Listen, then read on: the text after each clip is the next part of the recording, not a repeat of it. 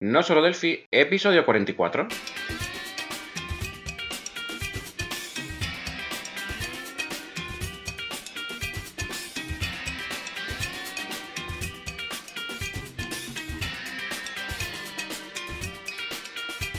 Bienvenidos a nosolodelphi.com, el podcast, el programa donde hablamos, entre otras cosas, de Delphi. Mi nombre es Johnny Suárez, MVP de embarcadero en Colombia, y si el internet no se ha caído, al otro lado del charco tenemos a Emilio Pérez, también MVP de embarcadero en España. Hola Emilio, ¿qué tal estás? ¿Qué tal la semana?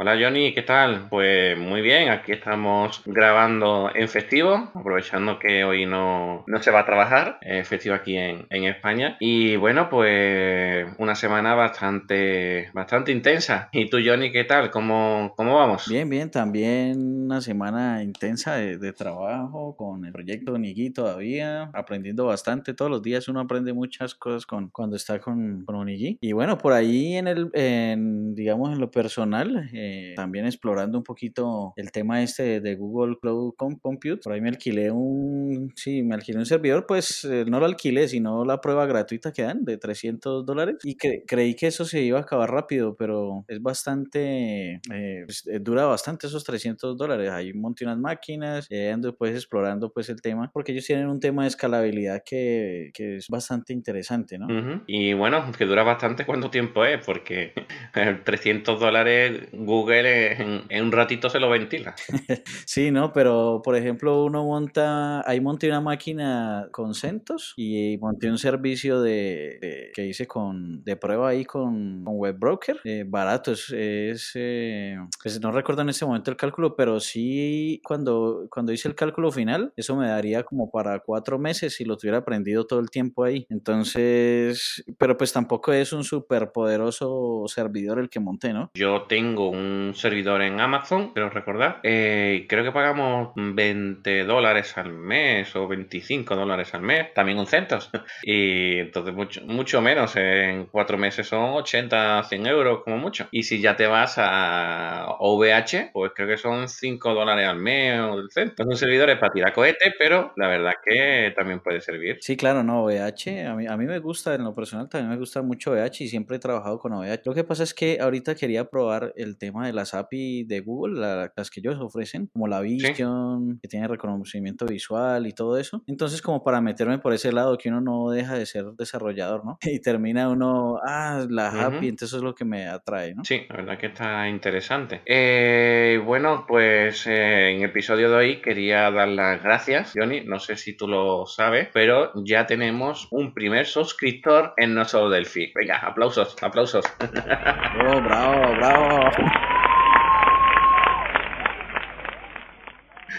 La verdad queremos dar las gracias a este nuevo suscriptor. Y bueno, eh, como dijimos, aún no tenemos ningún curso puesto, ¿vale? Entonces, ¿qué se te ocurre que pudiéramos darle a esta primera persona de, de regalo? No sé, Johnny. Por ejemplo, se me ocurre lo siguiente, ¿vale? Como la suscripción tenemos la opción de, de hacer una consultoría, ¿vale? Esta persona nos cogió la parte de consultoría, ¿vale? Entonces, ¿qué te parece si le regalamos eh, la suscripción superior son 30 minutos de consultoría eh, entre los dos, ¿vale? Pues le damos una consultoría de media horita, una horita a cada uno, este primer suscriptor, ¿te parece? Sí, de una, sí, claro, sí, de una. Perfecto. Bueno, pues lo decimos aquí, ya le escribiré a, a nuestro suscriptor para que, bueno, para que podamos acordar un día para, bueno, para lo que necesite, podemos darle la consultoría propia de, de Delphi para, para poder repasar, etcétera, etcétera. Esta persona pues tiene, está mirando un poco la, la web y tiene un, un, RP. Y bueno, pues podemos ayudarle en algo, aunque sea simplemente para, para, ver su código o para apoyarle en lo que sea. Y también, bueno, pues en temas empresariales, pues por otro punto de, de vista, ¿vale? O posicionamiento SEO en la, de su página web. Lo que desee, una, tenemos una horita de cada uno, pues se lo vamos a, regalar a este primer suscriptor. Pues es, eh, sí, yo me enteré que, que hubo el nuevo suscriptor porque lo anunciaste en, en el grupo interno de, de la empresa y pues pues no, pues genial. Yo también me puse muy contento. Yo, ah, qué chévere.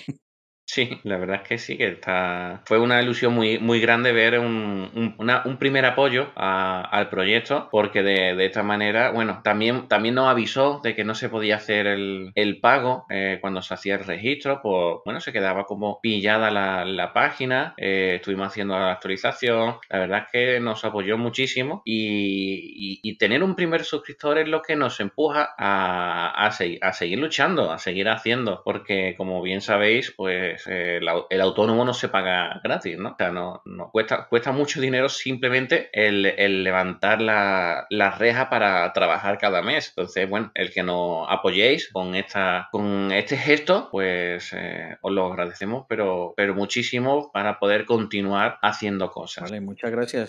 la verdad que bueno, simplemente era, era eso. Y bueno, me veo por aquí que quieras hablar también de otra cosilla, además de Google Cloud. Ah, sí, pero ese era como una especie como de, como del tip, como parte del tip de que siempre estamos dando. Y es que como nos, nos, llamamos acá no solo Delphi, también podemos hablar de otras cosas como, por ejemplo, la organización del tiempo productivo y de los proyectos en, en las empresas. Entonces, digamos, hay empresas que se enredan mucho eh, eh, dando eh, los requerimientos a los empleados, a los colaboradores internos y pues hay herramientas donde te permiten organizar o gerenciar cada proyecto que está como, como el FENG, creo que es gratuito, ¿cierto? Sí, bueno, hay versión gratuita y versión de pago. Y versión de pago, exacto. Está Kanban, que con eso fue que trabajamos algunas cosas interesantes también, o, muchas de las cosas se pueden trabajar con Kanban, con Trello. Eh, también están los de Atlassian, ¿cierto? Eh, Togle, bueno, hay varias, hay varias herramientas que, que se pueden utilizar al respecto. ¿Qué opinas sobre el uso de estas herramientas, Emilio? Pues la verdad es que requiere un sobreesfuerzo de gestión grandísimo en estas herramientas que a la larga se agradece, ¿vale? Pero a corto plazo tiene un sobrecoste en todos los proyectos que cuando trabajamos de modo autónomo no lo tenemos nunca, nunca en cuenta, ¿sabes? Siempre, por ejemplo, si un proyecto decimos que tarda un mes, eh, metiéndole esta gestión y demás se puede ir a mes y medio, ¿vale? Y además, encima, si decimos un mes, ya de por sí nos vamos un mes y medio porque siempre se retrasan las cosas. Porque el cliente, por lo, por lo que sea. Entonces, eh, hay que ir. Eh, es muy buena esta herramienta por tener todo registrado. Por ejemplo, en la herramienta, existe una herramienta Toggle que para una persona que trabaja solo eh, viene muy bien. ¿Por qué? ¿Por qué? Porque, bueno, es gratuito para, un, para una sola persona, aunque también es gratuito para creo que dos o tres personas que se reporten a uno. Y lo que hace es que desde el propio móvil tiene un botón de iniciar y un botón de parar. Y, le vas asignando el tiempo a, a los proyectos y a clientes, ¿sabes? Entonces, muy rápido y muy, muy simple, ¿vale? Después tenemos los de Atalassian, como el Asana, el Bitbucket, el Trello, ¿sabes? Que, mucha gente utiliza para la, gestión del proyecto. Trello está muy chulo porque, bueno, a, partir de tarjetas puedes hacerlo. ¿Qué ocurre? También que si no sabes cómo crear esas tarjetas, o mejor dicho, cómo organizarlas, eh, se convierte en un saco de tarjetas. Y no hay cosa peor, no hay cosa peor que un to-do list, una lista de tareas por hacer, ¿vale?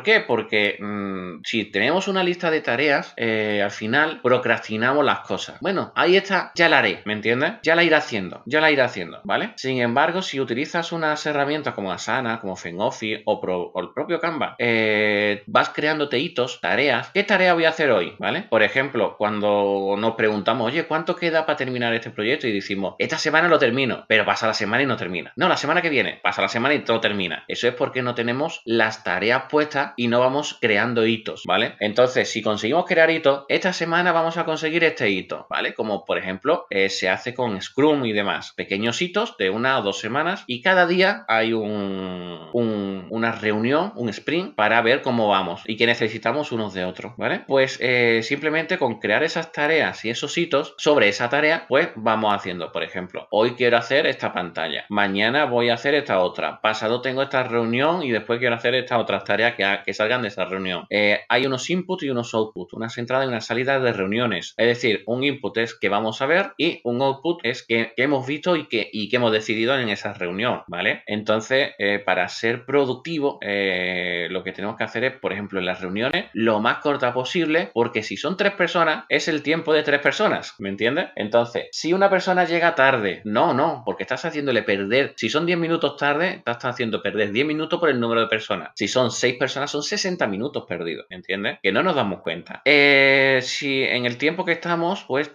todo el mundo debería de saber qué se iba a ver en la reunión. ¿Para qué? Para tenerlo preparado. Porque si no, pues son divagaciones que hay durante la reunión. Eh, o sea, en tema de productividad podríamos hablar largo y tendido porque es, es algo súper apasionante. Incluso existen podcasts de productividad personal. O sea que eh, la verdad que, bueno, los oyentes que quieran decirnos cómo lo hacen, pues será bien recibido, ¿vale? Nosotros tenemos el Fenofi, tenemos el Trello, tenemos eh, el Bitbucket, eh, tenemos muchísimas herramientas. Hemos trabajado con, hemos trabajado con el Canva, que utiliza mucho esa tecnología Scrum, pero si no explotamos la información, pues no, no lo hacemos. Por ejemplo, el, el Trello, el, el FenOffice lo hemos usado simplemente para gestionar el tiempo, ¿vale? cuando empezamos, cuando finalizamos en la jornada, simplemente para eso, ¿vale? Para no tener esa sensación de jornada infinita entre las diferentes personas que somos en el equipo y que no todos estamos en la oficina, ¿vale? Porque el trabajo, yo lo puse sobre todo porque el trabajar fuera de la oficina eh, es algo que puede quemar mucho, eh, porque bueno, porque ahora me pongo, ahora me quito, porque me han llamado, ahora me pongo otra vez, ahora me quito porque me ha dicho mi mujer que tengo que ir a no sé dónde, ahora me pongo, ahora me quito porque han llamado al portero y ha venido el vecino, o tengo que ir a, la bombona butano, lo que sea, ¿no? Entonces, claro, eh, tenemos esa sensación de jornada infinita, de tengo que dedicar más tiempo, tengo que dedicar más tiempo, tengo que dedicar más tiempo porque no he estado lo que debía de estar. Es cierto que no estás concentrado 100% y eso eh, no, no cunde igual, no rinde igual, ¿no? Pero mm, el, el, saber, bueno, ya he hecho mis horas y ya mañana será otro día, ¿no? Pues esa, esa impresión de, bueno, estoy echando horas más porque quiero o porque tengo que terminar esto, por lo que sea, pero eh, no tengo esa en la mente eso de es que no he trabajado las horas que tengo que echar, ¿me comprende? Entonces por eso puse esa, esa herramienta. Sí, entonces, mm, en conclusión, todas estas herramientas son muy buenas si, si, explotamos la información, pero sobre todo si aplicamos una metodología eh, sobre ellas, ¿no? una metodología como tal, o sea, que vaya acompañado sobre una cultura de productividad y, de, y metodología como tal de que ya existen tantas, ¿no? Como las que mencionaste, Scrum, Kanban, ¿cierto? Exacto, exacto. Porque si no hay esa gestión de proyectos, que eh, al final cuando gestionas proyectos lo que haces es aplicar una metodología también, es, es información que hay en el sistema que no es explotada y no es utilizada, ¿vale? Entonces se necesita, en, todos lados se necesita un gestor de proyectos que lo lleve adelante y esté pendiente, ¿vale? Que muchas veces somos nosotros mismos, o sea, cada uno que hace su, su propio desarrollo, ¿no? Pero mm, necesita gestión, ¿vale? ¿Y qué pasa? Que como estamos teniendo que terminar, terminar, entregar, entregar, entregar, no gestionamos. Ajá, así es. Entonces, eh, tenemos que ir aprendiendo la importancia que tiene esa media horita de gestión diaria. Listo. Bueno, no, pues ese era como el tip que, quería pues traer a colación, que quería que lo, como que lo completaras ya y quedó, creo que quedó bien claro, ¿no? Vale. Después también vamos a dejar un enlace eh, que nos has pasado, Johnny, eh, sobre, sobre qué es exactamente ese enlace de GoToWebinar, eso que es, que me has puesto aquí en las notas. Listo, sí, no, ese enlace, a ver, ese enlace es una repetición de un webinar que hubo en inglés eh, sobre, sobre eh, comparativos de, o una evaluación o comparativos de soluciones web eh, que se trabajan en Delphi. Entonces, resulta que en este seminario han separado todas las soluciones que hay en tres y me pareció muy, muy chévere porque dan ejemplos funcionales muy rápidos de cada, de cada cosa. Entonces, lo han separado en tres, que son los, las soluciones que están enfocadas a servidor como Datasnab, eh, Mars, MOS Framework, eh, Rat Server que funciona, que puede ser, full stack también Rat Server, eh, sino que es Mormot o Web Broker que están como orientados a, servidor. O pues que también tienen su parte cliente pero que inicialmente son servidor, ¿no? está full, los full stack que serían por ejemplo la TOSET, el intraweb, mejor dicho, el Kito 2 que son y el Unigui que son full stack, que son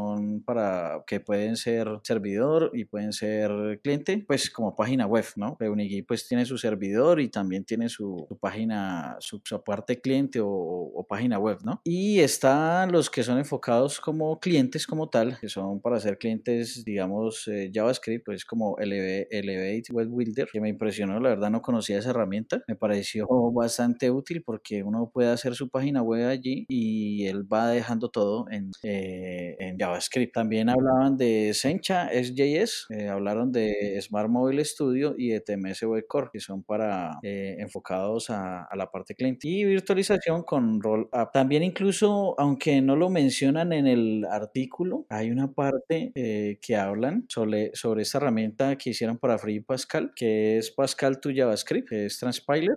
chéverísimo porque pues internamente se pasa de código Delphi a código Pascal, eh, eh, perdón, de código Pascal a código JavaScript, CSS, HTML y pues no hay que tener conocimiento de JavaScript, sino que con código Delphi se puede hacer ese paso con estas herramientas que es Pass2JS. La verdad que tengo aquí una gráfica con los con 12 frameworks que indica, que has ido indicando, 12 eh, frameworks para hacer para hacer desarrollo web. o sea, mm, y, bueno, no podemos hacer web con Delphi. que muchas veces decimos, pues fíjate, incluso hay una, en la, gráfica que tengo delante, dice que con WebBroker eh, podemos hacer una plataforma servidor en Android. Dice que no está oficialmente soportado, ¿vale? Solamente para testing, pero que con WebBroker se podría incluso compilar para Android. O sea que eh, interesante, muy, muy interesante, porque yo pensaba que tan solo se podía para Linux y para Windows, pero, pero no, tenemos ahí esas nuevas posibilidades y no sé si en las versiones nuevas que salgan de, Delphi, ahora eh, dentro de pocos meses, añadirán esa funcionalidad ya no de, testing, no lo sé, porque eso tendría que echarle un vistazo porque lo estoy viendo ahora, ahora mismo. Sí, claro, eso suena muy interesante porque podría uno hacer servidores en los celulares, servidores pequeños, ¿no? Para celulares. Sí, sí. Puede uno hacer como esa parte de callback de una manera muy fácil, eh, comunicarse con, con, otro, con otros dispositivos, o sea, abre una cantidad de posibilidades allí interesantes. También hace unos años yo probé este Quito 2, me costó un poco el arrancarlo y la verdad que bueno, estaba, estaba muy curioso el, este Quito 2, era una alternativa a, a Unigui, muy, muy interesante, pero bueno, eh, tengo que revisar ese vídeo que has puesto porque no lo, no lo he visto. Eh, y tendría que ver eh, qué trae ese, ese Quito 2 ahora, por si lo habían cambiado o no, porque yo quiero recordar que tenía ahí el Sencha por detrás. Y bueno, lo ponen que es open source, pero como traiga Sencha no lo puedes utilizar. O no lo sé, ¿vale? Entonces, bueno, hay que darle un vistazo. Eh, con Mars eh, sabía que se podía hacer los servidores REST. Eh, si puedes hacer un servidor REST, pues al final puedes hacer una aplicación web porque, bueno, te hace las peticiones hacia, hacia REST a través de, JavaScript. Y también me ha, llamado la atención el, el MORMOT, el Mormot, ¿vale? para el tema de, la web de, de porque no sé por qué cada vez que yo entraba en la web de Synopse me daba la, me da la sensación de algo de muchos años y que no se está actualizando. Entonces, bueno, voy a tener que volver a, entrar y revisar bien esa, esa web. Bueno, esa web es, es eh, sí, es feita. Es, es, como, como te da esa sensación, pero no, Mormot se ha estado actualizando todo el tiempo y es más, eh, bueno, también está muy orientado, por eso dice Mormot, que es como ORM, ¿no? Y pues, pero pues sí se ha ido actualizando. De hecho, pues ahí muestran también un ejemplo de, de la utilización de esta biblioteca. Ajá. Y después de intraweb dice que es gratuita la versión 14 y de compra la versión 15 y la 17. Y la 15 y la 17 es la que soporta Linux. La 14 solo Windows. Bueno, habría que ir dándole un vistazo también a ese intraweb que en su momento yo lo probé, me llevé muy mal sabor de, boca con, él, eh, pero que según parece y según estoy viendo que mucha gente le está dando la oportunidad ahora, están haciendo cosas muy, muy chulas. Y bueno, como, como siempre digo, cada framework tiene su proyecto, ¿vale? No, no vale todo para todos. Por ejemplo, aquí está DataSnap. DataSnap no te va a valer para todo. Además de que tienes que comprar una licencia Delphi superior que a lo mejor con MVC Framework te puede servir, ¿vale? Y si ya compras la licencia superior, creo que te regalan RAS Server para tu uso, eh, para, una, para, una, para una instalación productiva. Luego, eh, si lo vas a instalar en un solo sitio para ti, pues a lo mejor RAS Server te va a venir mucho mejor que DataSnap. O sea, hay que ir pensando cuál es la mejor posibilidad de cada uno. De ahí las consultorías son muy interesantes, ¿vale? Eh, para conocer que, cuál es el proyecto que más, mejor se va a adaptar para tu forma de programar, para tu forma de hacer las cosas eh, y para lo que los requerimientos, requisitos que tiene el cliente, ¿vale? Ya para finalizar, momento public, eh, si no tienes nada más que decir, Johnny, te quito el, te quito el micro. ya está, ¿no? Venga, pues simplemente comentar que se me ocurre para darle más valor a la gente que se, que se apunta a la, zona premium eh, eh, y que vamos a dejar el precio inicial de 5 euros hasta, el, hasta mediados de mes, ¿vale? Hacer un podcast premium para ellos. Un podcast que solamente ellos tengan acceso. ¿Qué te parece? Eh, ¿Pero qué tendría ese podcast? ¿Qué tendría? Bueno, pues eh, serían los propios suscriptores quienes nos vayan diciendo. Es decir, podemos, igual que grabamos este podcast, pues quedar con una persona, hacerle una consultoría y que salga en el podcast, ¿vale? Y bueno, es un, caso de éxito de, él, ¿vale? Y nos vaya explicando, pues, qué problema ha tenido, porque muchos de nuestros oyentes son autónomos, ¿eh? ¿me entiendes? Entonces, pues, hablando de eso, o cómo gestionamos realmente nosotros un proyecto. Bueno, pues algo muy personal, muy interno nuestro y que lo compartiríamos con aquellas personas que están apuntadas al premio. Eh, no sé, sería cosa de, muchísimo, muchísimo valor. O, por ejemplo, eh, algunos de los cursos que hacemos, hacerlo en podcast, ¿me, me comprende? Sí, sí.